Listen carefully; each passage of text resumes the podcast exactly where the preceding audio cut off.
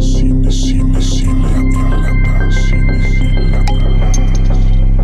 Aquí es donde entra la rola, así como de.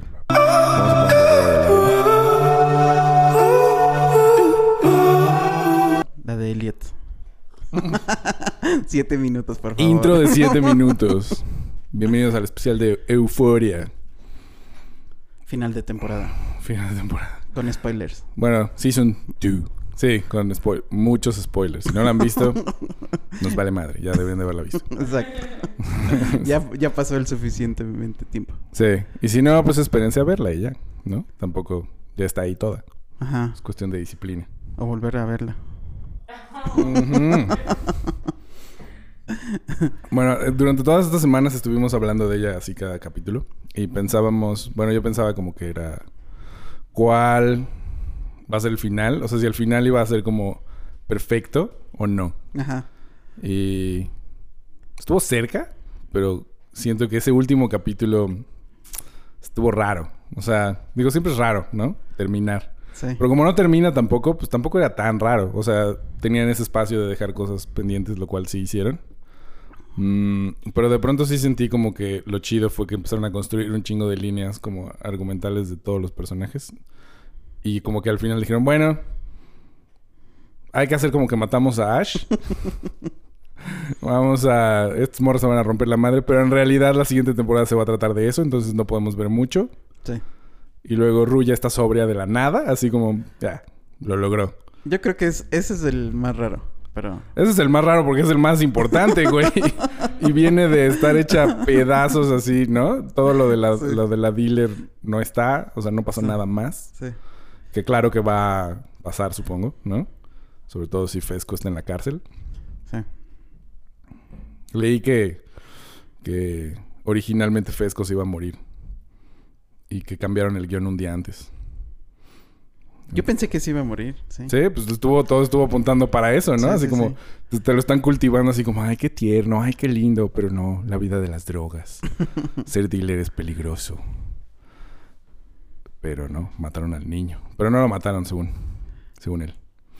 Le preguntaron al... ¿Sabes qué es el peleador de la MMA? El, El- niño, Ash. Es No. hijo como de un güey así también. No, ni idea. Por eso está mamadillo. Sí. Este... Entonces lo Sí, entrevistaron. es que disparan a- en. no- Fuera de cuadro. Ajá. Entonces. Entonces le preguntan que si hay posibilidades de que regrese y él dice que sí. Entonces, I don't know. Igual y en flashbacks, no tengo idea. También. Mm. Va a salir en Umbrella Academy 3. Que no vi la 2, entonces no sé. No sé qué pedo. De esa que. La realidad está como permeando más de esa ficción, ¿no? Sí.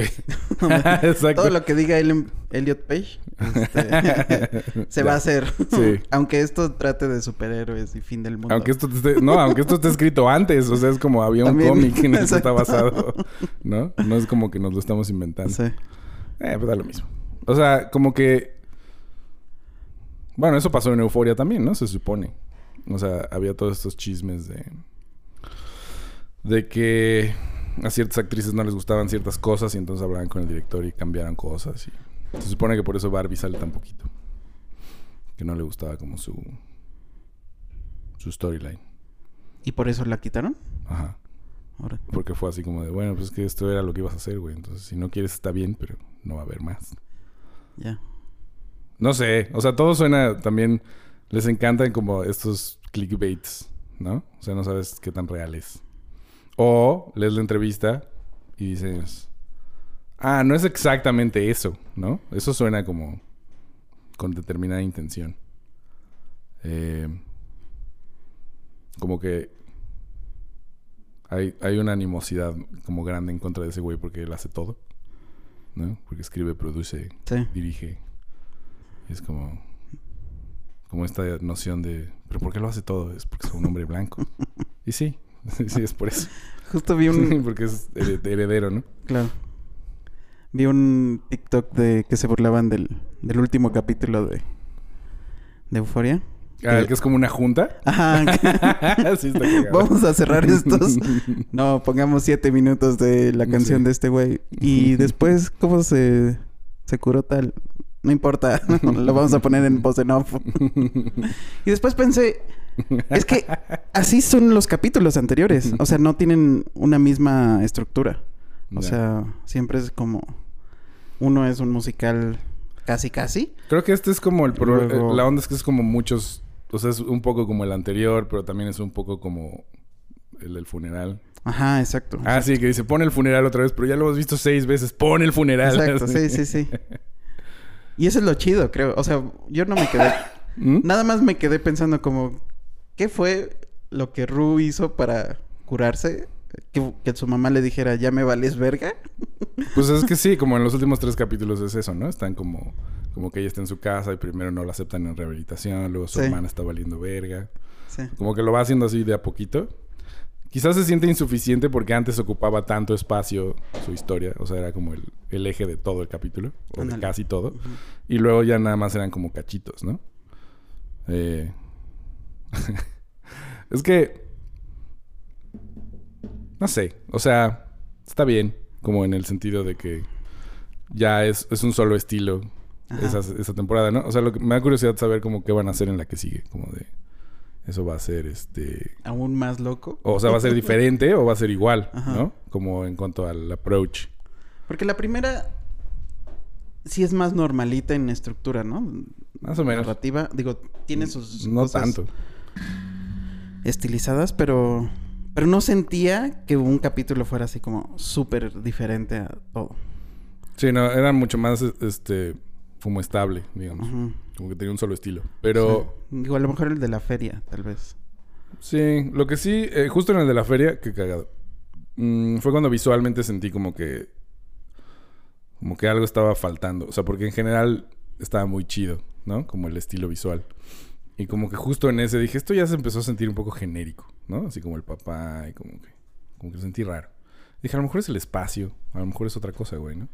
Como que ya, has vis- ya te han planteado muchas veces las ferias en... A lo mejor, pero no solo en eso, sino como en lenguaje y en, en general. O sea, como que estaba muy tele, ¿no? Así como Mm. establezcamos esto y establezcamos esto y ahí está aquí y está acá. Porque en general tenía mucho más brincos de tiempo por las drogas, ¿no? Sí. Y aquí es como, como que ya se estableció una especie de trama más high school, ¿no? Estas morras saben que tienen algo en contra de este güey, él es el malo, y, ¿no? El malo está como haciendo chili, así por alguna razón. Esta morra, las drogas, ¿no? O sea, no sé, como que estaba mucho más, este, cuadrado. Nada que ver con ahora, ¿no? Sí, nada. Eh, vi, un- vi varias películas como de drogas. eh, como para acordarme de, de cosas. Porque también sentí que había muchos homenajes a muchas películas, ¿no? Y a muchas cosas. Sí. Este. Entonces. Digo, Requiem es lo más obvio en el sentido de los close-ups y esto, pero no es tampoco tan así. Pero sí tiene como esta cosa de las texturas y las drogas, ¿no? Sí. O sea, como de... Hay una descripción muy audiovisual de cada efecto cuando habla de eso. Desde la 1, cuando el... ¿Cómo se llama el, el dealer? Mouse. Le da fentanil. Mm, Eso está muy loco. sí. Ahora, por ejemplo, como que no habla tanto de eso, ¿no? O sea, a la vez atascarse, pero no hay romantización de drogas. Sí, no. Incluso cuando le inyectan la, la heroína, Morfina. la morfina, ¿verdad? Se queda dormida y ya. O sea, no es como, "Ah, vamos a ver un viaje de esto. Sí, no. Nada más deja de sufrir, más bien.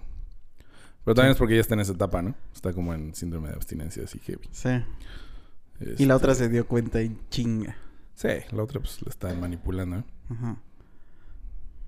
Que eso es, eso es lo que estaba chido. Era como, ah, o sea, hay un chingo de peligro, ¿no? Perdió sus drogas, ya es de ella, ¿no? Así como que ya me perteneces como esclavo. Y luego no pasó nada, tres capítulos con eso. Escapó y... Cero. Solo se fue. Ajá. Está raro, o sea, no es que esté mal, solo pues te pusieron ahí un chingo de peso y luego ya no existe, ¿no? Entonces es como había mucha urgencia, pues, ¿no? Como de ¿qué hiciste con la maleta? Así como en ese pedo. Sí. Y un poco o sea, como que si te metes con alguien equivocado en el mundo real al menos, pues es, es casi inmediato, ¿no? O sea, como que O a lo mejor para ella, para la dealer era como... Pues es una propina. o sea, como de... no sí creo. tengo que arreglarlo, pero ves que... O sea, desde el inicio que le dice... te doy esta maleta de no sé cuánto dinero. Y la otra, no, no, no, empecemos más chiquito. O sea, también es dinero. Pero, pero, o sea, para la otra es muy fácil. Cantidades más no grandes. creo que vaya por ahí porque, o sea, te la plantearon como una morra súper... O sea, cuando la conoces es, es un pedo de poder y de establecer quién es el... ¿No? Quién manda. Sí. Y es como, ¿tú crees que va a dejar ir así? No, no creo que lo vaya a dejar ir, Mm. pero no es su prioridad. A eso me refiero más bien. Pues es que plantearon todo como si sí, güey. O sea, tan es su prioridad que hizo toda esta cosa de establecer ese vínculo de yo te voy a dar lo que necesitas, ¿no? Porque ahora me debes. Y, y toda la, todo el principio de la temporada va de eso, o sea, con Fez y con todo, con ese mundo, pues. Está raro, o sea, porque está estructurado de una manera así y luego ya no importa, ¿no? Desaparece así. Sí. Ahora son mis amigos la obra de teatro. La, la mejor obra de La teatro. mejor obra de teatro del mundo que Ajá. hubo más memes de Limba y de los del teatro que de cualquier otra cosa. Sí. Y que haya público que sí haya creído que estaba escrito que su hermana se suba y le reclame. Eso también estaría chido. Estuvo cagado. La mamá queriendo tomar protagonismo. Abrazando al güey. Mi momento favorito de ese final fue la foto de la mamá en el funeral. La que le toma las morras. Sí. Donde está así como. Mamá, no. Y la otra, sí, ya están juntas. tac. Recuerda el peor día de tu vida. Ese personaje está chido, ¿no? Como que la temporada pasada nada más era un chiste. Era como un comic relief. Sí, Estaba ahí diciendo comentarios cagados. sí. borracha todo el día. Y ahora como que toma mucho más peso. O sea, esto de esconde los cuchillos está muy cagado. Eso es- estuvo increíble. ¿Cómo? ¿Por qué esconde los putos cuchillos? ok. Y después con el, la- el corcho, descorchador. Saca corchos. Saca corchos. Sí. Eh, creo que es eso. O sea, como que fue construyendo historias muy... De maneras muy, muy chingones. Justo como el papá de Nate. ¿Cómo se llama? Cal.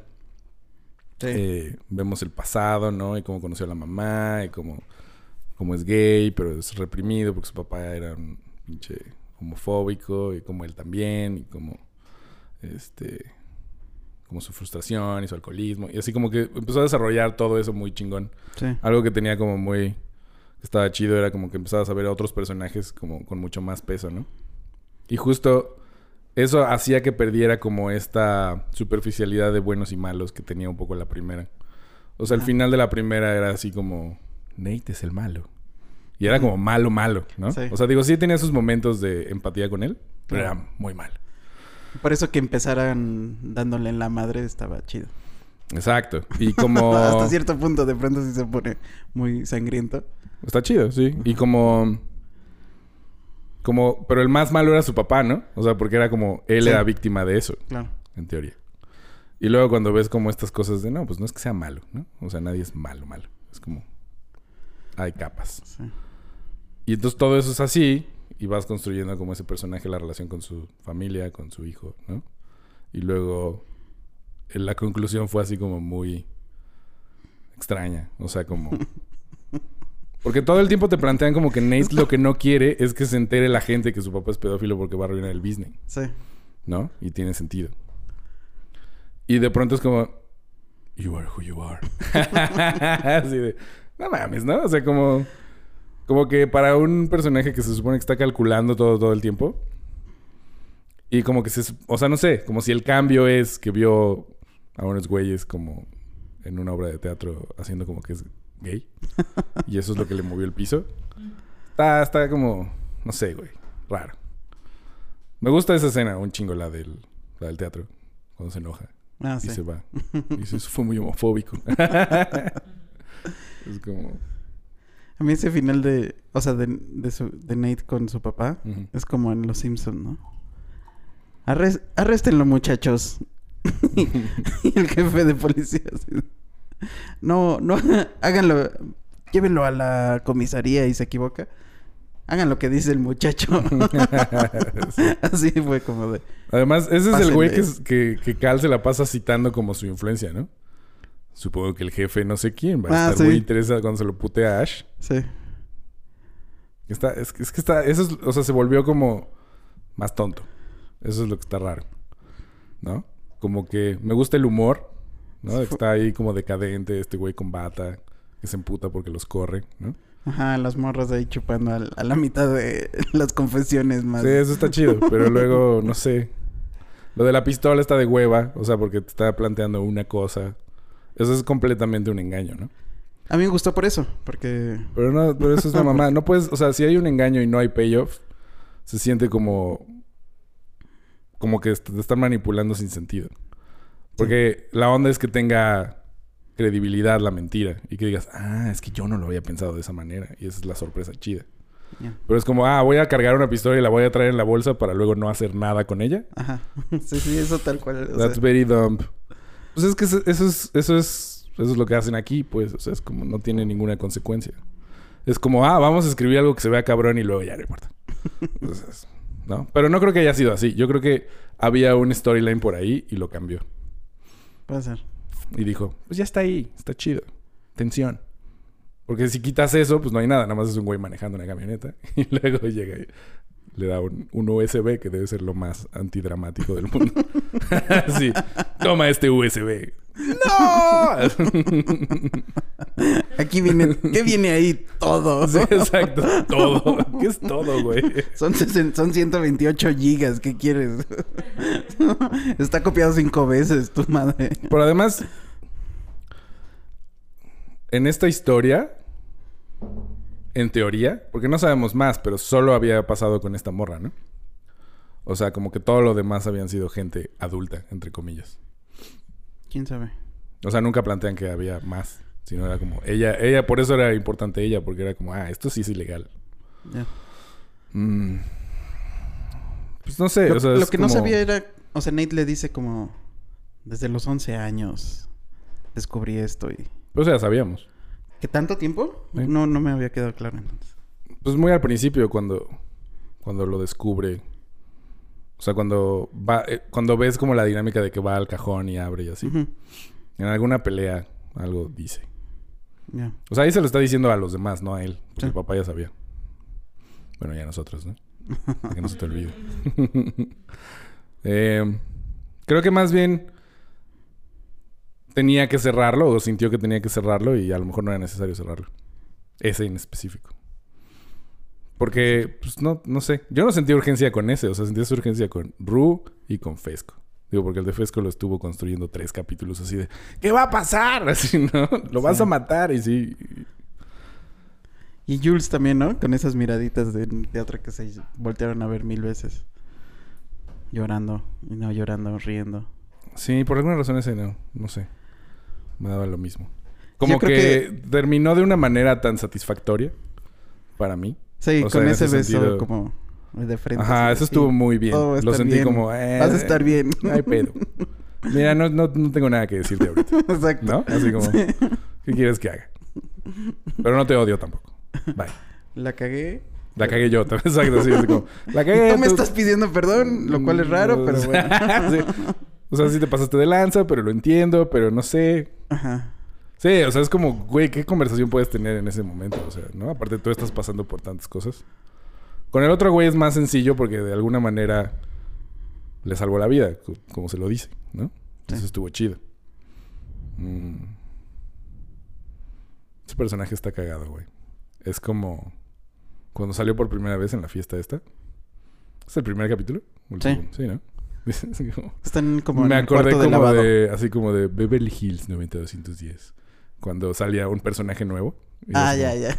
Oh, ya viste al chico guapo. Es así como, como toda esta cosa construida alrededor de vamos a presentar a este personaje. Sí, sí, cierto. ¿No? Cámara lenta. Cada temporada dices, ¿quién va a ser el nuevo? Y O luego te los nueva. presentan en falso, ¿no? Como el, el güey que sale en esa fiesta que está como ligándose a Maddie. Y dices, ese güey es como nuevo, o sea, va, va a empezar a salir todo el tiempo. Y nunca lo volvió a saber. Sí. No lo sentí tan. Pues, pues, güey, tienen una conversación larguísima. Es como se le pone al Nate, ¿no? Y es como, Sí. ah, es el nuevo. Este. ¿Cómo se llama el otro? El que desapareció. El ex de. Ajá. Que solo sale ahí. sí, nada más, ¿verdad? Ni Ese personaje estaba un poco de hueva. O sea, tenía cosas chidas, pero. Pero no tiene nada que ver con este mundo ahora, entonces está raro. Sería como. Y mientras tanto, en la universidad. Sí. El racismo pulula. Ándale, sí. Es- Hicieron como todo un planteamiento desde el principio de que iba a ir mucho más del crimen y de las drogas, ¿no? En, en un lado. Y de las tradiciones y esto en el otro, ¿no? La relación de, de Barbie con Elliot. Como que me gustó el hecho de que estaba como muy bien. Cada escena que salía estaba perfecta. Pero sí se nota como que ese personaje tenía un chingo de peso antes y ahora como que no. O sea, la, la escena que tiene sola en su casa, como cuando la cosa, la positividad de las redes sociales, está chingón. Sí. Luego cuando van en el coche así con todo negro, también está chingón. Cuando corta con él, haciendo como que él cortó con ella, también está chingón. O sea, todo eso está chido. Pero, pero sí quería ver más porque su personaje era muy chingón. El de ella. Sí. Bueno, el de él también. Pero Y en la primera había bastante. ¿Y no te parece como que de pronto eran personajes muy distintos? O sea, Elliot en la primera es un güey así como medio culerillo. Y al principio. Y luego en la segunda ya es como, ah, es, es un gran muchacho, es un buen novio. Así como, como que tiene eso de buen novio. Sí, ¿verdad? Y ella está como, ay, qué hueva, ¿no? Y es como, Me da huevo porque es bueno. ajá. Yo lo que quiero es como coger con extraños y usar mi sexualidad como poder. Y dice, sí, pues está bien, ¿no? O sea, no hay pedo, pero... Pero con ella es como, como que lo entiendes, porque su personaje sí era un poco así. Pero con él es raro. Sí. Estaba pensando, a lo mejor en la tercera ya no siguen tanto a otros personajes. Sino, O sea, ¿crees que se va a reducir a lo mejor. el roster? Así.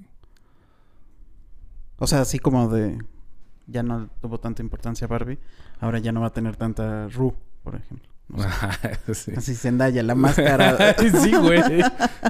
¿Sabes qué? Vamos, ya sé qué vamos a hacer. marca Vamos a agarrar a la, a Warner. la actriz más famosa del mundo ahorita y la vamos a sacar, güey. Sí, Eso mentira. va a ser... No, Mentira. no mames. Sí. No, más bien, ¿sabes que también te iba a preguntar? ¿Qué? O sea, si en unos años volverías a ver. Sí, sí, esta es como, creo que se convirtió en esa serie como, como es Breaking Bad o Los Soprano o como Twin Peaks. Twin Peaks o Seinfeld, ¿no? O sea, como que ya es referente. Y entonces, sí, sí la volvería a ver. De hecho, la volvería a ver rápido, o sea, pronto. ¿Pronto? Porque, bueno, viendo todas estas películas de drogas, ¿no? O sea, que vi ¿Cuáles viste? Vi Drugstore Cowboy, vi Rush, Matt Dillon. vi... Ex-Drummer no es realmente de drogas, pero... Pero hay parte. O sea, sobre todo por el estilo. Ándale. Por eso la vi. Como mucha perdición. Es, es pura sordidez, güey. Sí. ¿no? Y ahora que la volví a ver dije así como... Nadie puede hacer esta película. O No, sea, ahorita- aún en ese entonces Sí. era como... ¿Quién? ¿No? sí. Tengo curiosidad porque no he visto ninguna otra película de ese güey. Y luego que sea de Bélgica es como... Sí. Las peores Bélgica, personas sí. del mundo eran. Sí. sí. Como que piensas, ¿qué, qué países extremos? Así, uh, Bélgica, ¿no? Sí. Como que puedes decir Japón o no sé, güey, ¿no? Incluso Ucrania, ¿no? O Rumania, pero así, ¿Bélgica? Sí. No. está, está muy chida. No, no me acordaba de varias cosas. Eh, pero, por ejemplo, vi, vi Rush, que es una película que, como finales de los ochentas, yo creo. Eh, es que es una peli que vi como de morro, como a los 15.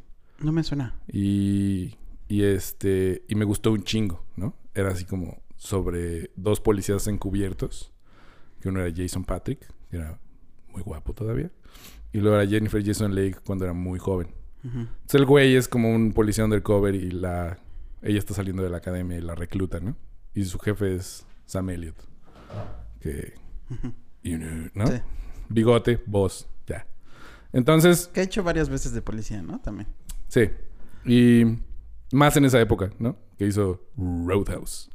Este, que no es policía, pero es como el mismo personaje. Mm, y entonces, o sea, yo la recordaba como, güey, estuvo bien chida, ¿no? Y ahora que la vi, fue así como, no mames, se cambió mucho. Pero ¿Quién dirige? Eh, no me acuerdo. Pero tiene un...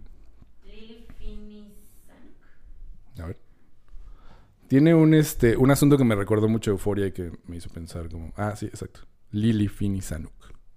Sanuk es como un apellido. A ver, ve qué más ha hecho. Este... Como que me acuerdo que me gustó mucho el estilo en esa época, ¿no? O sea, cuando la vi. Y era... La música la hace Eric Clapton, por ejemplo. Mm, todo es como en Texas, ¿no? Entonces hay muchos bares así de vaqueros. Y, y es mucho blues, ¿no? Hay muchos requintos y bueno, bueno. Y entonces dije, ah, a lo mejor esto le pasa euforia con los años. No lo sé. O sea, cuando estás como con un estilo muy, muy marcado de cierta época, Eso es lo que... luego envejece mal, ¿no? Pero no siempre. O sea, como vi Drugstore Cowboy tiene como una parte de música como muy ochentera, muy como en Talking Heads, ¿no? Como muy con soniditos. Y eso se siente raro, pero como es tan extremo aún para la época, como que funciona, ¿no? Pero, pero siento como que usar música pop. En los ochentas, por ejemplo, se usaba un chingo, ¿no? Así ves Footloose y todo eso, Sí. pues, es soundtrack ochentero. Pero como esas rolas se convirtieron como en himnos, sigue funcionando, ¿no? Y hay como esta cosa de nostalgia de, ah, los ochentas. Pero, pero ahora, o sea, Euforia justo combina, ¿no? Que, que pusieron a Can, pusieron a Inexcess, este... O sea, Sí, como que... no, en el soundtrack hay momentos Hay- como hay más todo. universales, o sea, como probados por el tiempo, como esas. Pero. No, y además, claro, y la rolita como el tema de Labyrinth, este, que está en todos lados, Sí. todo el tiempo, es muy. Es como clásico. O sea, no está tan imbuido por modas, ¿no? O sea, no tiene como. ¿Cómo se llama? Este. eh, esto que usaba T-Pain todo el tiempo y Kanye. No tiene. ¿Sample? No, cuando. El, el de la voz, güey. Se me olvidó. Este... el que T-Pain lo usa todo Sí, el sí, tiempo. ¿Cómo se llama? El- la chingadera de la voz. ¡Ah! Autotune. Autotune. Sí. No tiene autotune. Chingadera de la, voz. chingadera de la voz. Es que es- eso sí marcó como cuando escuché a Snoop Dogg con autotune. Fue como, ah, no mames. Esto es. Es como la batería esa de los ochentas que sonaba como Phil Collins, ¿no? O sea, como todo suena así durante cinco años y luego ya nadie se acuerda. Sí. Entonces no sé. Entonces Rush tiene como momentos muy chidos. Y tiene otros momentos que son tan cursis como en, el, en la música o como... o sea, todo el asunto es que se vuelven adictos a la heroína. Y a las drogas en general porque están comprándole droga a la banda y como que los dealers pues los obligan a drogarse enfrente de ellos para saber Ah, que no son la tiras. típica. Ajá. Y pues obviamente se vuelven como amantes y es un pedo, ¿no? El güey se pone todo paranoico. Al final, el mismo sheriff les pide que hagan algo corrupto y lo hacen y entonces matan al güey y entonces la morra se venga y así. No está mal. O sea, nada más es como muy de esa época. Entonces envejeció muy rápido, ¿no? Ujú. En cambio, vi Doctor Cowboy, que es como casi de la misma época, con mucho menos dinero. Sí. Y está hecha de una manera como tan fina en su, en su selección de cosas Exacto. que me que- recordó mucho más a Euforia, ¿no? O sea, como en... Ah, el arte es así como esto, ¿no? Y la foto es... Digo, es Geoman. Entonces... Sí. Pero, pero no sé qué tanto eso es porque están probados, ¿no? O sea, es como, ah, Gus Van Sant está probado porque ya es Gus Van Sant. Y Geoman es Geoman ahora, ¿no? El fotógrafo, porque ya hizo todo Wes Anderson y ha hecho muchas cosas. Y es como... Entonces, de entrada tú ya estás como diciendo, bueno, esto está considerado una obra maestra, ¿no? Aunque yo la vi de morro, sin saber de ese morro, pedo. sí. Pero eso sí influye. O sea, en el sentido de que... Pues de morro no sabías nada y está chida, pero de morro estabas más cerca de esa época. Y ahorita es como... Podría haber envejecido mal y tú decir como, no, bueno, pero... Gus Van Sant Es que Junior. Sí. Lo que me gusta de ese es como... Bueno, casi todo del cine de Gus Van Sant. Como de los detalles que no les presta tanta atención, pero en realidad sí. Como lo de las bolsitas de té que ahorra para no gastar más dinero en ese tipo de cosas. Pero tampoco es que haga un plano de eso, sino está pasando. Bueno, sí, es Eso un plano de eso, por eso lo viste, ¿no? Sí, pero no, no más. O sea, Eh, sí, como que no hace... No lo subraya. ajá, ¿No? eso. Es chido. Burroughs está cagado. No sé, como, ¿cómo vivió tanto ese güey? Sí, exacto. Pues en ese tipo de cosas es muy bueno, ¿no? Como el... Como el güey, pues eso es parte de su, de toda su persona, de su personaje, ¿no? Como, como que siempre está planeando las cosas y es el que tiene el orden de todo. Por eso es el jefe. Sí. Y porque es muy neurótico. y este. Y los actores. Lo que, ¿sabes que está cagado? Y por eso es como muy teen, teen de esa época. Es como. Todos son hermosos, güey. pinches junkies así. Cuando están muy mal, tienen ojeritas así, moradas. Y ya. Matt, Matt Dillon así, Sí, sí, súper sí, sí, guapo. Kelly Lynch, súper guapa. Esta, ¿cómo se llama la...? Bueno, en Euforia también todos son hermosos. Claro, pues es lo que digo, es exactamente lo que estoy diciendo. ¿Y Sí, ¿Cómo se llama la, la otra? Esta. Esa es su primera película que tenía como 16 años. La que luego sale en Boogie Nights de Ah, sí, Roller este, Girl. ajá. ¿Cómo se llama? ¿Heather? Heather Graham, Graham. exacto. Que es un bebé. Sí. Eh, y sale este güey que siempre que lo veo digo ¡Ah! Y se me olvida cómo se llama. Pero es el de. Es uno de los de Point Break. Este. Que en esa época tenía el mismo look siempre, que era como goatee, así barba, Ujú. ¿no? Y ya, pelo ya, largo. ya, ya, ya no me acuerdo tampoco su nombre. Pero creo que del... Salen un chingo de pelis así como emblemáticas en un papel secundario. Sí. Este. Y.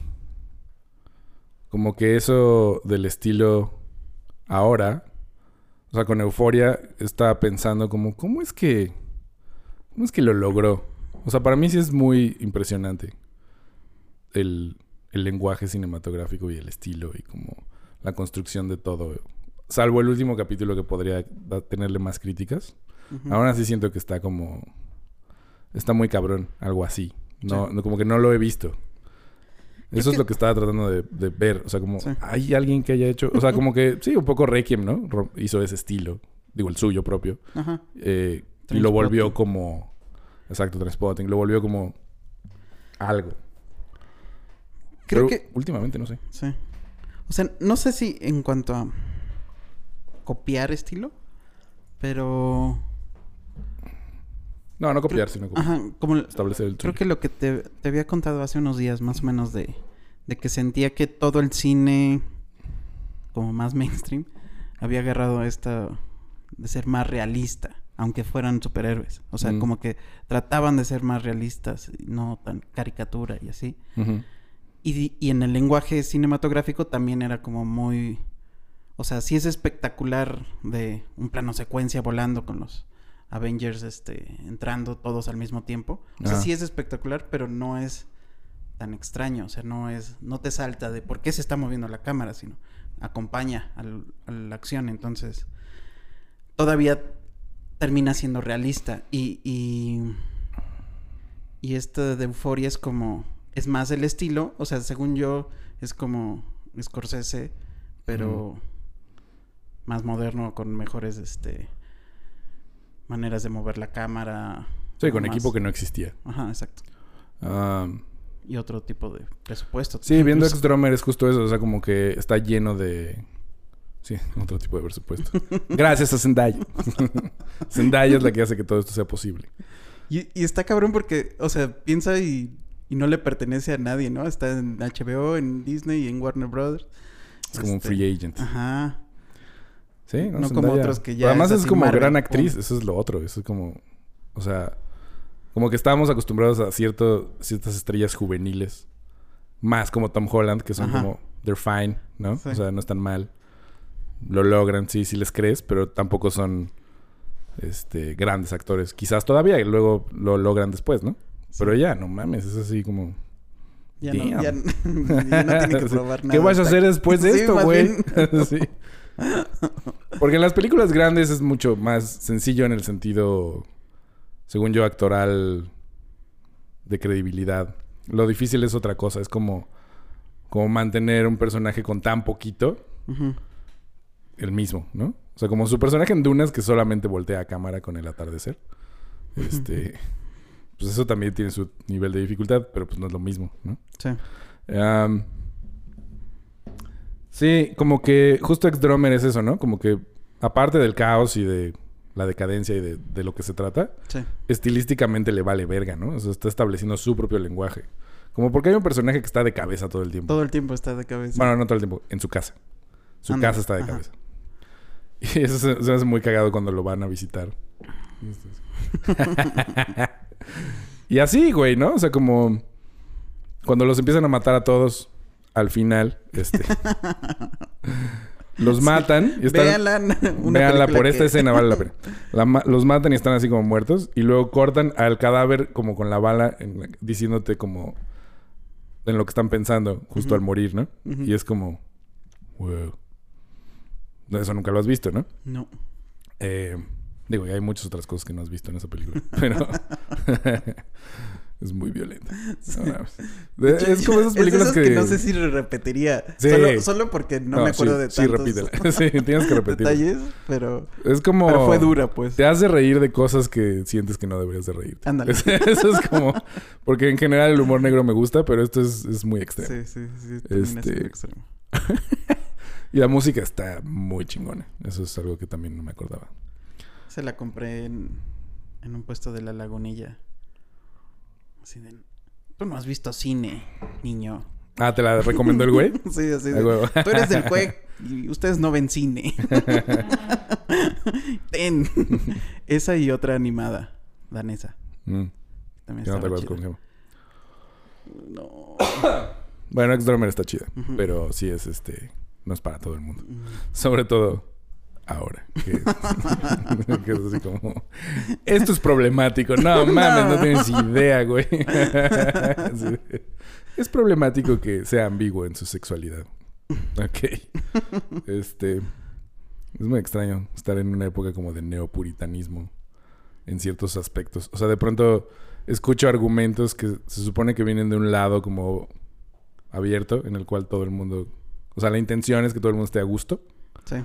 Y, se pare- y son idénticos que los de los 50s o 60s cuando es- eh, estaba este código de censura. No puede haber personajes en la cama porque implica que cogen, ¿no? Sí, y entonces es como sí. Hitchcock pone trenes entrando en túneles y... como, ¿Eh? ¿Eh? Ajá. Este... Un inodoro, sacó un inodoro. ¡No! ¡Está loco! Está raro. Pero... Regresando a Euforia.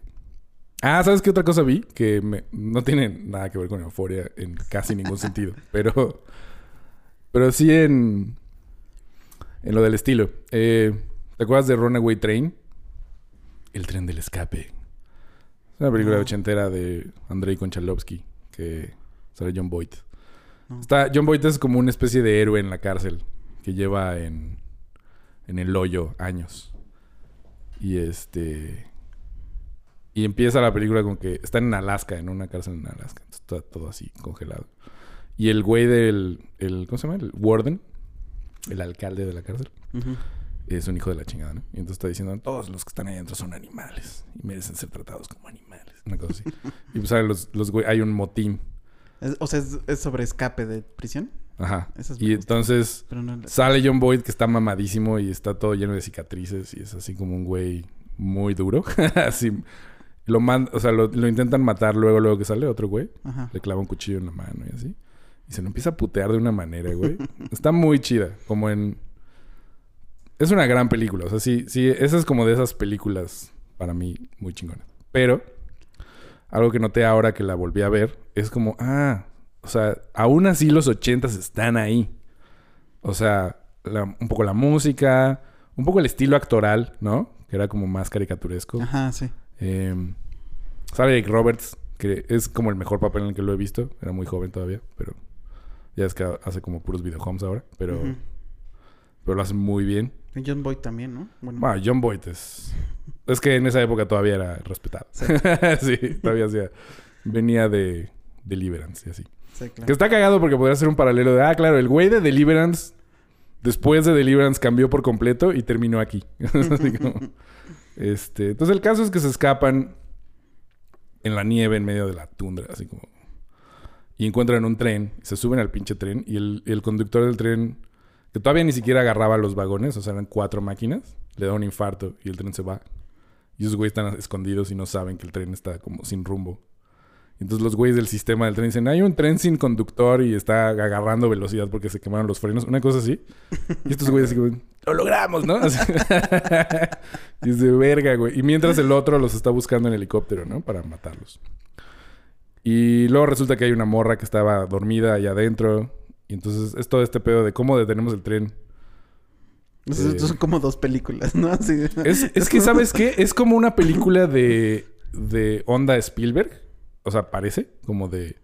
Es un evento muy grande, ¿no? Y muy espectacular, que es un tren en medio de la nieve, moviéndose a toda velocidad y estos güeyes tienen que salir, y- ¿no? Como con condiciones extremas. Y luego el, el control room, como todo el mundo neurótico. Pero no es sobre eso para nada. Es sobre, sobre Sí. cómo te conviertes en una, una tercera. en una bestia. No, se trata de eso, de, de lo que dice al principio. Es como estos güeyes son animales, ¿no? Ya. Y este, y es como eso, como si somos como ratas. Y como el güey que lo está tratando de agarrar es igual que él. Son la misma persona. Nomás están de lados diferentes. Mm. Es como sobre la crueldad y sobre, la- ¿no? Como el sobrevivir y qué implica. Ya. Este, pero lo del estilo es lo que me llama la atención, que es como sí le quita algo un poquito ya después de tanto tiempo. Como en los como en las películas de los 60 a veces el lenguaje no importa porque la película está tan tiene tantas cosas chidas que como que dices, bueno, sí, es de los 60, ¿no? Así hablaban. Como como el bebé de Rosemary, ¿no? Es como, ah, claro, pues el tono actual de esa época era así. Sí. No, no importa. A lo mejor es porque los 80 están más cerca. Que es así como. eh. es raro. Este. Como que no sabes muy bien si es que es mal actor o, o solo es el estilo de la época. ¿Me explico? Ya. Eh, que con los 70 no pasa. Porque el, el estilo setentero gringo era muy naturalista. Sí. Y, Desde ahí- luego en los 80 se volvió como otra vez. O sea, como el estilo de la actuación y de las historias, ¿no? Pero, pero en, en el lenguaje era, era muy complicado. O sea, incluso como que era más del principio del cine, ¿no? Estos montajes, este, Sí, y las historias eran como más adultas. los rusos. ajá. Eso noté. Porque vi otra que se llama Gladiator. De los ochentas también. Que también vi de morro. Estoy como matando mis sueños de infancia. Este, estaba muy inspirada como en Rocky. Entonces, Chicago, frío, gente pobre, ¿no? Peleas ilegales. Ah, ya. Sale Cuba Gooding Jr. Ya, ya, ya. Dennehy. Está chida, pero... Pero justo sentí eso. Es como... Se supone que es una película adulta. Pero es como muy infantil. O sea, tiene el montaje ochentero. Tiene como el romance así como medio... ¿Ya sabes? Como-. Y creo que tiene que ver con la censura. Que eso es a lo que iba. Es como... En los ochentas, en el gabacho, empezó a haber... Fue la época de Reagan. Y entonces empezó a haber un chingo más de censura en todos lados. Y por eso el cine cambió muy drásticamente. O sea, como de... De pasar de ser... eh, un cine crudo sobre como personajes reales, entre comillas. Pasó a puras fantasías, gente mamada, este, comedias tontas, ¿no? Cosas espectaculares, Sí. personajes unidimensionales. Incluso hasta Rambo como que cambió. O sea, si ves la primera, First Blood, Claro, porque es de los setentas. Es, es diferente. Igual a que las Rocky. otras. O sea, Rocky y Rambo, que son como las dos Claro. primeras, son ese tipo de cine que Ajá. está chido. Y todas las secuelas ya son una cosa como... Sí, sí, esteroides. Ajá. ¿Qué tiene que ver con esa época? Sí. Pues el Sí. cine ochentero como chido es como... Como... eh, chiquito, o sea, es como a escondidas. O independiente, o... No es muy comercial. Pero en los 70 sí, o sea... El Padrino fue un éxito comercial, ¿no? Eh, Apocalipsis Now también, o sea, como que... Sí había cine comercial de ese tipo. Como cine de estudio. Eh, no, tiburón y así. Pero... Como que... Con euforia siento que... Está como entre puritanismo woke y al mismo tiempo eh, discursos de ultraderecha como tan eh, fuertes, como que todo el mundo habla ahora. Ujú. O sea, como tenemos una serie de discursos sucediendo en tiempo real en todos los sentidos, justo como que va en contra de un chingo de cosas. Por eso, por eso también se cagan tanto en ese güey, ¿no? Porque es como, tú no puedes decir esto porque eres esto, ¿no? Y es como... Le valió verga porque no, ¿no? Y no solo a él, a toda la gente que está trabajando ahí. O sea, todo el mundo creyó en eso. ¿no? Sí. Y como que en el discurso no tiene que ver... No hay una validación necesaria. Y ahorita eso, eso es lo que se maneja. Es como tú para poder hablar de algo tienes que tener esta validación. Y eso es como... no solo es estúpido, es, es irreal. Es como, pues no mames, eso es como si los pintores tuvieran que haber estado con Zeus o como, o sea, como, todo es un documental, no entiendo, güey. Sí. Digo, entiendo de dónde viene, ¿no? O sea, hay una falta de. de. inclusión y variedad que es muy urgente. O sea, eso es cierto. Pero, pero no automáticamente significa esto, ¿no? Sino significa, bueno, sí, necesitaríamos tener otro tipo de autores. Sí.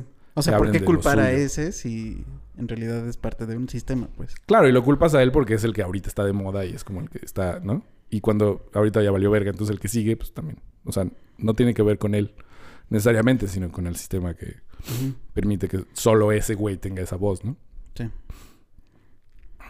Pero luego pasa mucho ahorita como esta cosa de, ah, tenemos series o películas como, como con la receta de inclusión perfecta, ¿no?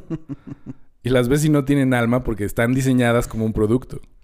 No es un discurso real, no Sí. es una autora o autor que llegó ahí, como, como si hay, o sea, sí hay, ¿no? Digo, nunca son muy grandes, por lo mismo, pero... mm, no sé si viste el mame con Power of the Dog ahorita No, y Sam Elliott, ¿no? no. Bueno. Sam Elliott estuvo con Mark Maron Ajá. y dijo algo así como que esa película era horrible, ¿no? It's a piece of shit, literal. y dijo esos vaqueros que son como como bailarines de Chip and Dale que solo tienen un un ¿qué? Un este un moño en el cuello y ya. O sea, como para decir que estaban vacíos. Y, y él dice, ¿por qué filman en Nueva Zelanda y dicen que es Montana? Primer problema, porque supongo que él es de allá. Él es vaquero, ¿no? O sea, él es como vaquero en la vida real, como toda su familia. Y dice, y todos estamos viendo esa madre y no estamos ahí. O sea, ¿qué mamada es esa? Y eso se me hace cagado, porque es como del otro lado. Obviamente tiene, o sea, como estos inuendos homosexuales, ¿qué pedo con eso, no? Sí. Y entonces que Mark Maron dice, pero es que la película se trata de eso. O sea, no es, Ajá. ¿no? o sea, como... Por eso hay, porque de eso va. Sí, sí, sí. Y no, no, no, es una mamada. Digo, es un viejito y lo que sea, ¿no? Pero se me hace cagado, porque es el mismo discurso del que estoy diciendo, pero del otro lado. ¿No? Es como, es que ahí no nos vemos reflejados. Y es como, pues no, porque no es sobre ti, güey, ¿no? Claramente. Ajá. O sea, y no importa. No tiene que ser sobre ti. No hay un solo vaquero. No hay un solo tipo de... O sea, es como... Sí. Incluso hasta el, el, el paisaje, según yo, es como. Digo, aparte de que la directora es de allá, este. O sea, en esta onda de ver un, un lobo ahí escondido en las sombras de la montaña. O sea, y Es es, una... una- montaña que no has visto en todos los demás westerns. Y es una película. o sea, es como... Es como, ¿no? O sea, no es un documental sobre los vaqueros de Montana. Es así Sí, sí, como es una película. Ella va a construir el mundo que quiera. Ajá. Digo, tuvo la decencia de decir que Jane Campion era brillante y que nada más no le había gustado esta película. Pero, o sea, como esto no es sobre ella, sino sobre los vaqueros. Sí, sí, sí. Pero es esa cosa de. De que como todo el mundo tiene una especie de plataforma. Digo, él es famoso, ¿no? Él tiene esa plataforma. Pero. Pero todo este ruido de. Ay, no me acuerdo qué vi, güey. Que era así como. Hablando de euforia y hablando de. ¿Por qué euforia es problemática? ¿No? Y entonces. así como. Qué hueva, yo ni me atrevería a leerlas. Pues están ahí. Pero no sí. los lees, o sea, es TikTok. Ajá, o sea, nada más con que salgas tantito ya.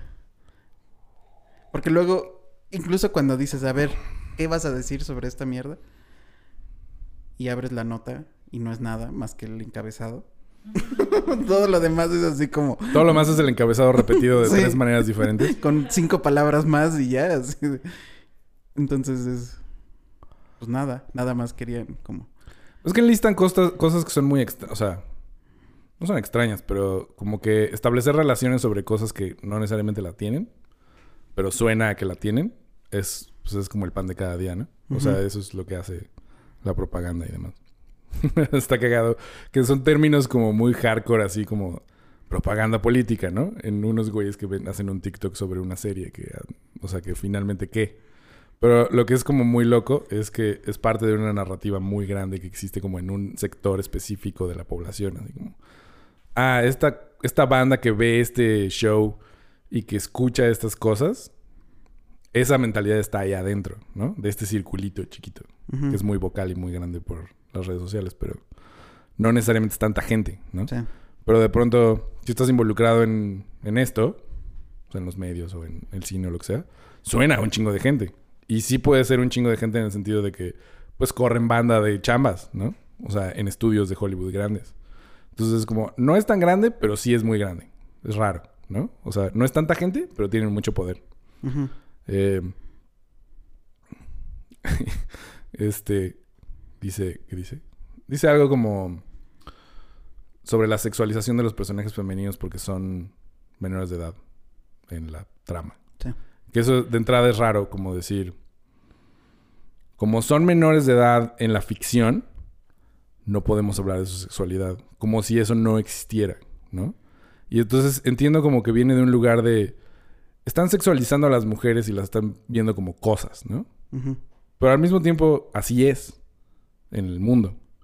Y los adolescentes tienen vida sexual, Sí. de la cual no se habla. Y ese es parte del problema de que hay embarazos como muy pronto, de que haya como un chingo de pedos, ¿no? No solo embarazos, sino como pedos psicológicos, de no saber lidiar con situaciones cuando tienes 16 años. Que estás viviendo porque estás descubriendo el mundo y nadie te quiere hablar sobre esto, güey. Y es como... O sea, están haciendo el efecto un poco contrario, es raro, ¿no? Entiendo la parte de la explotación, ¿no? Pero al mismo tiempo es como... Pues no es para adolescentes, es para adultos. Y no es un... No es una, un producto diseñado para educar a nadie. Es ficción, Sí. ¿no? Y es como... Lo estás calificando desde un lugar raro. Como le quieres atribuir algo que no, no está pretendiendo ser. Y luego viene todo este pedo de que Drake lo produce y, y se le ha acusado de hacer grooming, como a menores de edad. A Millie Bobby Brown y así, a Billie Eilish. Y a. ¿Cómo se llama la Kardashian más chica? Kylie. Bueno. ¿no? Que es como. Eso puede ser cierto, no, no estoy diciendo que no, pero. o sea, como, como si hubiera una relación directa, así de. Ah, huevo. Puede que la haya, no, no Sí. estoy diciendo que no, pero. Pero eso qué efecto tiene en el producto en sí, ¿no? O sea, eso eso es lo raro, es como. Como todo este mundo alrededor. Sí, pues es que buscándole todos van a encontrarle algo a alguien, ¿no? Entonces. Siempre va a haber. Bueno, lo chido es que lo hables, ¿no? O sea, Ajá. creo que sí está bien que lo digan. El pedo es la. La. como intención de cancelar cosas. Ajá. Es como, Esto no debería suceder. Es como, pues está sucediendo, güey, ¿no? O sea, es como no debería haber muertos por el narco, pero sin embargo te drogas. Es así como. no sé. ¿No? O sea, exigir absoluta congruencia es algo como muy extraño. Viniendo de un lugar en el que. No sabemos ni qué es eso, güey, ¿no? Y por otro lado. Por otro lado, está chido que haya esas discusiones. O sea, que como que sí hay una especie de apertura para decir lo que sea, ¿no? Pues más bien por los medios, ¿no? De todo, o sea, las redes. No, pero también hay una, un como cambio cultural de... Tenemos que hablar de cosas que no se hablan, ¿no? Eso creo que viene más del feminismo y está chido. Como en el sentido de... Es que siempre se habla desde el punto de vista de esto, ¿no? O sea, masculino. O siempre... Sí, claro. Ves todas estas ficciones y todos los personajes femeninos son de hueva por esto, ¿no? Y como, como que tú, pues obviamente eres, eres güey y te, identificas con el personaje masculino en general, porque así está diseñado, ni te lo cuestionaste. Y de pronto ahora se habla de eso un chingo y te empiezas a cuestionar cosas que no te habías cuestionado antes, aunque pensaras que no existía, ¿no? O sea, ni siquiera en cosas de la vida diaria, sino como en una película, güey, ¿no? Ah, claro, los personajes masculinos siempre son como toman el mando y las morras siempre están como en el asiento de atrás, güey, ¿no? Y es como, ah, qué de la verga, güey. Y son más Nunca lo había pensado, ¿eh? Y son más jóvenes siempre. Como 30 años. Sí. O sea, el mismo. Pero luego ves películas que son muy chingonas y que no te habías dado cuenta que eran muy chingonas por eso también. ¿No? O sea, como el bebé de Rosemary, que si la ves ahora es como. Ah, verga, güey. O sea, este es como. la opresión a Es la todo. opresión misógina a todo. Ese es el monstruo. El Ajá, monstruo sí, es el sí, sí. machismo. Así de, no. Y, y no sé, o sea, yo no creo que Polanski lo haya hecho tampoco de una manera tan explícita. Pero sí, sí hay todo eso, ¿no? O sea, de tú no puedes decidir nada, tú no tienes control sobre tu cuerpo, tú no nada, ¿no? Y es como. Ni espiritual. Sí, ¿no? No puedes ni... Y ahora también está cancelado Polanski. Bueno. No lo podemos, este... Defender tampoco. Pero... No, lo no, que está locochón persona, ¿no? es como... Ahora está cancelado porque ahora es un problema de relaciones públicas. Pero esto se sabe desde esa época, güey. Sí, ¿verdad? Claro. Por eso se fue de Estados Unidos hace pinches 40 años, no sé cuánto. Más puede ser. No, no puede ser. O sea, sí, por eso no, se, se fue. puede ser eh, ese, ese tiempo. Más de 40. Se fue en los 80, según yo. O sea, cuando pasó esto. O 70. Pasó lo de, Lo de los asesinatos. lo de los asesinatos y como que salió de la jugada un rato. Y esto pasó después, Ah, sí. según yo. No Sí. estoy seguro. Pero... Y luego, o sea, pasó y luego pasó más tiempo para que se supiera. Y luego cuando se supo fue cuando se fue. Cuando dijo, "Mm, aquí me van a meter a la cárcel. ya voy. Y este, pero como que no había un pedo público. Eso es lo que me llama la atención. Como que la gente decía, "Ah, eh, sí, pero pues fue hace mucho. La morra ya lo perdonó. Ya sabes, así como, como que había una especie de coartada pública. Como que la opinión pública estaba Sí. un poco de su lado. Que pasó lo mismo con Woody Allen en su momento. No, ya está loca. Quiere, quiere chingárselo nada más. Sí. Y todo el mundo como que dijo, ah, claro. Oye, pero se casó con su hijastra. No, pero no convivieron así. O sea, como que era muy fácil decir como, nah, pero no, no, no, no realmente, ¿no? Sí. que lo piensas en términos actuales y es como, no mames, así todo el mundo realmente no dijo nada, ¿no?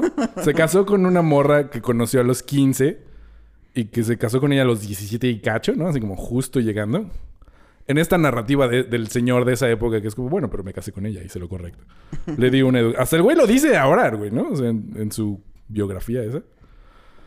Sí, bueno, pero le di una vida que jamás habría podido tener. Así como, ah, no, gracias, güey. Como- sí, o sea, son esclavos, pero son esclavos aquí, ¿no? No en África. Así como, aquí hay penicilina, ¿no? Como- Suena muy así, güey. Sí. Pero me sorprende mucho lo de la narrativa porque no viene de un buen lugar. Eso es lo que me caga un poco. Viene de un lugar de vender periódicos y de un lugar como de establecer el poder en alguien que consume algo, ¿no?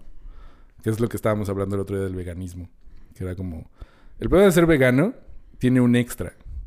Soy buena persona. Eso es lo que estás vendiéndole a la banda. Por eso la carne falsa cuesta el doble, güey, ¿no? Sí. Es como, sí, sí, sí, lo vale porque soy bueno. y es como, no estás realmente consciente de lo que estás haciendo, pero alguien te dijo que, es- que es- ese es el camino y dices, a huevo, ¿no? Sí. Y, y hay miles de argumentos alrededor y es como, no voy a defender los mataderos ni la industria de la comida porque está de la verga, o sea, eso es real, ¿no? Pero tampoco es, o sea, es como, el mundo industrial y capitalista es horrible en general, entonces Exacto. como el creer que esta alternativa Ah. que está diseñada y empaquetada para ti es algo Es que hacen eso como, como de... Nosotros tenemos la culpa, las grandes corporaciones de la contaminación, de todo eso. Y, y te atacan a ti como... Tú como individuo te tienes que sentir culpable de contaminar, de, de tu propia salud. Ajá. Entonces dices, ah, no. Hoy vi un meme que explica vegano". perfecto eso, que es como... No, estaría, no deberían estar prohibidas las guerras. O sea, como... Claro, tú no puedes tener un coche de gasolina porque eres un monstruo, pero ah, puede haber, pueden estar quemando una ciudad en tiempo real y no hay pedo, ¿no? Así como, y no una, porque hay guerras en muchos lados, ¿no? Es como, si hay realmente una crisis ambiental, porque ese no es parte de la discusión, ¿no? Sí. O sea, ¿cuánto contaminan los misiles? Aparte de la muerte y destrucción. Ay, Es como, Y lo que... Exacto. Y, y lo que destruyen después se tiene que volver a construir. Entonces... pero genera un asunto económico. O sea, por eso los gringos están en guerra todo el tiempo. ¿Eh? Sí. Porque pues es como, ah, vamos a ir a destruir este país porque tenemos intereses de petróleo. Y ya que los tengamos de rodillas, vamos a reconstruir todo con nuestros contratistas. Ujú. Que son los que luego secuestran y, le- bla, y por bla, eso, bla. o sea, cuando tienen Al Qaeda tenía un contratista y le cortan la cabeza en las noticias, como que todo el mundo se horroriza y es como, pues, ¿qué esperas, güey? Llegan a tu país, lo queman hasta, las, pi- hasta los cimientos, güey, violan y matan todo lo que se encuentran. Y luego lo empiezan a construir y no te contratan ni siquiera, o sea, traen como puros contratistas externos y te pagan de la verga. Sí. Justo al que le vas a cortar la cabeza es ese güey. Claro. Es el que está ahí. Es el que representa este poder horrible, güey, ¿no? Sí, qué horror. Muy extraño, güey. Pero bueno, euforia, ¿no? Es que todos los días escuchando guerra, euforia, guerra, euforia. Y ahora ya se acabó euforia, ahora solo hay guerra. nos queda la guerra. Ya no hay ni COVID, solo hay Ucrania. Ucrania, estamos contigo. Es como. También esa narrativa está de sí, hueva. también está como- raro, sí. Como, ay, Ucrania, hermanos, así de, güey, o sea, ¿qué? Digo, no, la guerra no está sea, bien en ningún nivel. Sí, que no se los chinguen, pero también que no se los chinguen a todos, pues. No, pero además sí son racistas, muy, ¿no? Digo, no, porque por eso haya que invadirlos, pero es este... Los gringos son racistas. Los gringos son racistas, pero por debajo del agua. Estos güeyes, ¿no? ¿No viste todos los, no- los noticiarios que hay?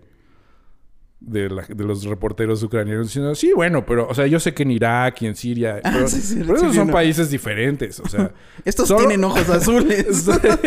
aquí estás viendo gente como tú morir. Y es como- Digo, la- eh, o sea, también es cierto. Eso es, eso es lo que está capitalizando el gobierno gringo. sí, sí, sí. Porque es como, ah, estos güeyes son blancos. A esos güeyes sí le importan, ¿no? Al mundo. Venga. y es como...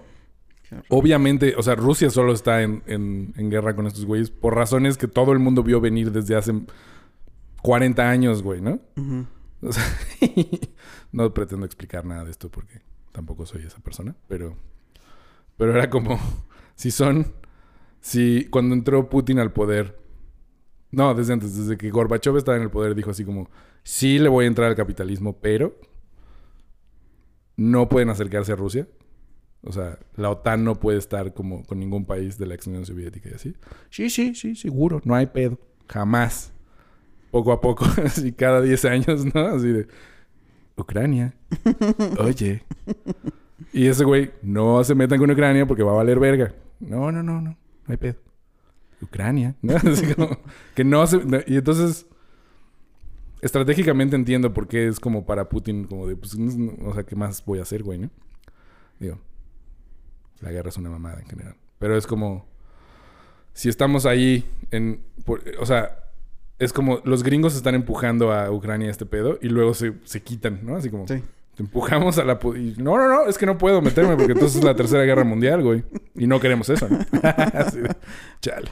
Pero mi predicción es que sí se van a meter en algún momento. Ya se metieron, pues los, los bloqueos económicos es meterse. Sí, exacto. Pero eso es como fase 1. Si se meten así a los vergazos va a estar muy heavy. Porque pues, Rusia no es cualquier cosa. Además China va a invadir Taiwán, en eso están. Y es, es- o sea, es- se está como empezando a formar así de, oh, esto sí se puede poner muy serio, güey. ¿No? Sí, sí, sí. Me acordé, ya vi Licorice. Pizza. Ah, licoriche. También. Licorice. Favorita del 2021. Ah. Una más. Una más a la lista. Ahora esta sí es la mejor de película del 40 2021. películas favoritas del solo del 2021. Cuando corre diciendo, este es el fin del mundo. Dije, claro, cada uno en, en su época sucede algo que no es lo normal y lo sentimos como el fin del mundo. Ah, sí, pero la- las guerras mundiales Claro, sí, sí. son sí. diferentes. Digo, no hay, no hay todavía, No. pero sí, sí hay. O sea, esto se siente más como la Guerra Fría, de que era así como en algún momento van a bombardearnos y no vamos a saber ni por qué. ¿no? ¿Y duró cuánto? Pues como 50 años. Ajá. Ajá, es así. Está Sí, cabrón. Un poquito de tensión para ti. Pero el chiste es como diario, ¿no? Diario enterarte. Pues justo como lo que en 1984, ¿no? Dice, diario escuchamos noticias de guerra para sentir ese miedo. Sí, pues así, o sea, si no es la guerra ahorita, que es lo que está pasando, pues es- era el COVID, y si no era el COVID eran los, este, aquí las matanzas del narco y allá como el- los disparos en escuelas, o sea, como siempre hay algo. Ah, eso está cabrón. Pues, o sea, hay otra cosa que no había pensado que tiene que ver con las noticias. Y era como, el nacimiento del periodismo venía como de, de que cuando se acabó con los señores feudales, se necesitaba un pueblo informado para justo tener una especie de democracia que tuviera sentido, ¿no? Entonces era como, el periodista tenía este compromiso ético de informar lo real a la gente para que pudieran tomar una decisión informada respecto a su voto. O sea, ese era como el, el objetivo. y ahora es como... Ahora es, es algo corporativo. O sea, es como si el periodismo fuera un McDonald's y necesitamos vender más hamburguesas. Entonces es como... No importa la verdad, importa como el sabor, ¿no? Lo que tan rápido lo hagas. Sí, ¿y qué tantos puedes vender? Entonces, Ajá. tenemos como cuatro encabezados que hoy maten así a, a la competencia, perfecto. Ah. Aunque inventes mamadas, ¿no? Zendaya se le vio eh, inyectándose heroína en un callejón en Dinamarca. Así como... Eso era... solo lo dejan a la mitad y ya le abres y dices... Claro. Como una escena de euforia. Exacto. Luego pasa eso que lo abres y es completamente otra cosa, güey, ¿no? Sí. Es hasta lo opuesto. Noticias de tweets. Sí. Esas también las odio. Pero es como... Solo hablan de un tweet. Exacto. O la gente ha estado tuiteando esto. Ah, ok. O sea, wow. Tiene cuatro likes, puta madre, ¿por qué entra aquí? Sí, o sea, como twitters de 200 seguidores. Sí, sí. ¿Y es noticia? Es noticia. Maldita sea. y- Porque suena controversial. Porque algún estúpido dijo así Nosotros como- estamos intentando subir contenido. Todos los días, 40 personas. Hay que decir cosas controversiales, Luis. Así como... No, el racismo blanco sí existe. Así, así, ¿No? Sí te pueden... Sí. Entonces es como... Ándale, ponemos música de fondo de los cancelados y cosas así. ¿A quién cancelaron últimamente? Siento que no ha habido cancelados. Siento que están intentando can- cancelar a Belinda y no pueden. No necesariamente de los nuevos, puede ser Michael Jackson. Michael Jackson es una cosa Está rara, güey. Como eso no, no ha dejado de sonar realmente. Pues es que no puede, o sea, lo escuchas y ya. Es más, ponlo ahorita. O sea, yo creo que como que Woody Allen sí, por ejemplo, toda una nueva generación no va a ver sus películas de entrada. Ah, lo que te decía, Ah. qué, qué horror. O sea, como que recordaba yo es, esos tardes de la prepa, de cada domingo descubrir una película de Woody Allen. Sí, sí, sí. Era chido. Era súper chido. Yo me acuerdo de ir al, al videocentro o al videovisión con mi jefa. Y era como, ah, hay una nueva de Woody Allen, así, ¿no? Muy, muy ochentero. Me acuerdo mucho de Asesinato en Manhattan. Que es como la ventana indiscreta, Sí. pero con, con ellos viejitos, o sea, como cuarentones así en, en sus departamentos. Y era como, tiene unos, este, ¿cómo se llama? Un, como homenaje a la dama de Shanghái de Orson Welles Sí. al final. Y era como, güey, esta película está muy chida. Es así como la música, el humor. Y, y creo que es eso, como lo que te decía de Crystal Castles, ¿no? O sea, como que ahora podía escuchar a Crystal Castles porque en su momento no sabíamos nada de este pedo. Tú lo disfrutaste como algo nuevo y chingón y dices, no mames, esto suena increíble. Y luego te enteraste de que ese güey era un bastardo y dices, bueno, ya arruinó un poco este pedo. Pero existe el recuerdo de escucharlo sin ningún tipo de prejuicio. Pero si, si desde que lo conoces sabes que pasó algo, nunca vas a tener eso, ¿no? Siempre vas a saber así como, bueno, esta película está chida, pero... Siempre dice pero, ¿no? Sí, pero esta persona era horrible. Y es como... O sea, no, no es que eso esté mal, Sí. solo es como inevitable. O sea, creo que es mejor esa alternativa de saber ahora Ajá, a que pudieran seguir haciendo lo que quisieran sin que nadie supiera nada. ¿no? claro. Pero pensando como en, en Lenny Riefenstahl, que a, a la distancia, o sea, ella intentó redimirse y todo, pero supongo que lo hizo, no lo sé. Pero ser, o sea, como ser la cineasta de Goebbels, ¿no? O sea, es como, ¿qué, qué- qué otro puesto puede ser tan... ¿No? Eh, No solo estabas en el estado nazi, sino hiciste películas para que la gente de Alemania y del mundo sintieran que ser nazi era lo más chingón. Y las ves y es como, verga, Sí, son chidos. sí son chidos. Sí, así como, ¿no? Está tan chida la Sí, película sí. como película. O sea, hiciste tan bien tu trabajo Exacto. que curiosamente es lo peor que pudiste haber hecho en tu vida, güey. Qué horror, pobre. ¿No? Sí. Pero bueno, también podrías decirlo de cineastas que apoyaron, a, no sé, como el, que dijimos el presidente gringo, ¿cómo se llama? De los ochentas. Reagan.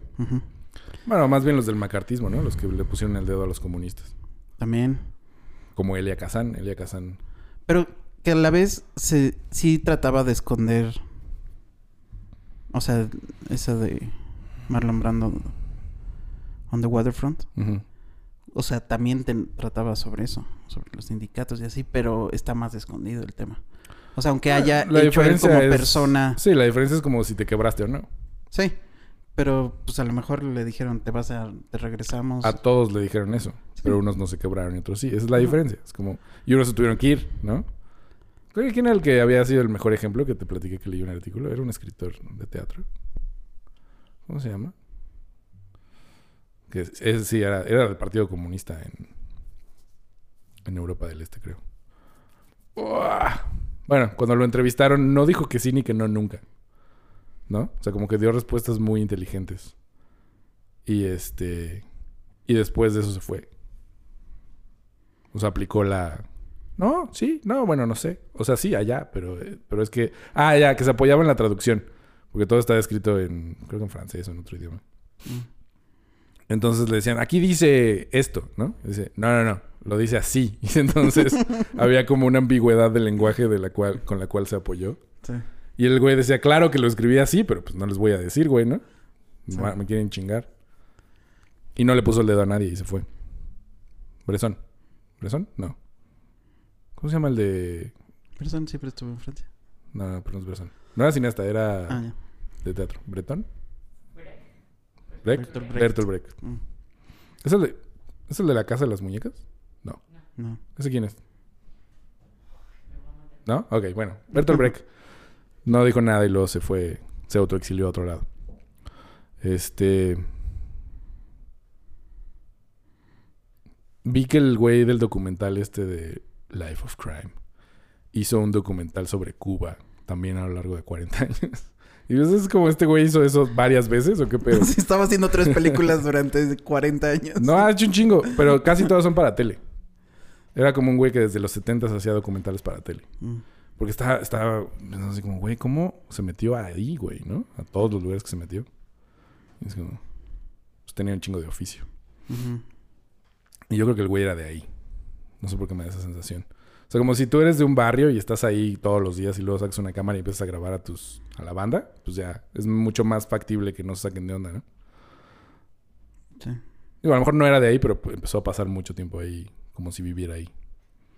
Eso, eso me llama la atención. Como de la, los documentales investigativos. Ve a vivir esta vida, ¿no? Como, como este Hunter S. Thompson con los, o sea, los Hells Angels. Me voy a ir dos años a ser motociclista. bueno. en fin. Euforia.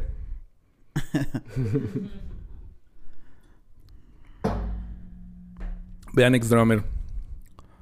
Nada más por. ver algo disruptivo. Sí. Y horrible. La voy a poner en el cineclub. Y, Para que y la vean. estilizado. Ajá. Para que opinen y digan. ¿Qué mierda acabo de Esto no debería existir. este. Y Licorice Pizza. Sí. Habría que hacer un, un maratón de Euforia también estaría chido. Como cineclub. Sí, aunque ¿sabes qué quería hacer como un como un maratón de Greg Araki? Así como Ah, una- también. Hagamos, ¿cómo se llama el, Me encanta la trilogía? aquí. Hay gente que la. Teenage ¿qué? Teenage Wasteland, es que no es Wasteland, pero es como tiene un nombre su trilogía, ¿no? De, de, Doom Generation y... De Doom Generation. Y las otras dos. Tienes Wasteland, creo que se llama. Pero bueno. Vamos a hacer ciclos. pues nada. Yo... Bye. Bye bye.